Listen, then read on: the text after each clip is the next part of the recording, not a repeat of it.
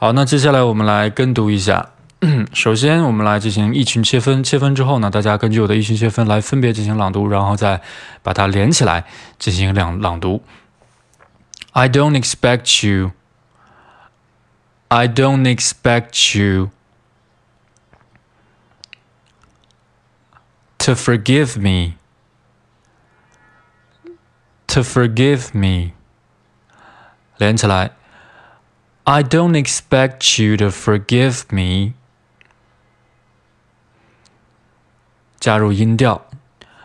I don't expect you to forgive me. I don't expect you to forgive me. 下一句。If I were you.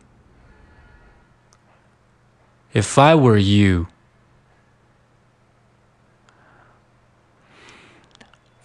I'd wanna punch me. I'd wanna punch me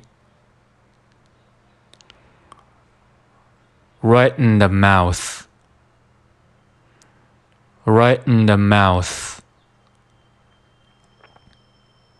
连接起来。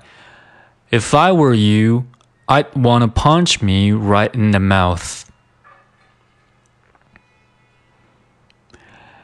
If I were you, I'd wanna punch me right in the mouth. 我们再把音调加入进来。If I were you, I'd wanna punch me right in the mouth. I don't expect you to forgive me.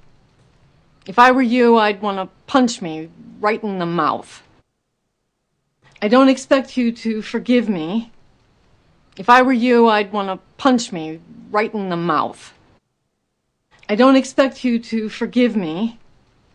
If I were you, I'd want to punch me right in the mouth.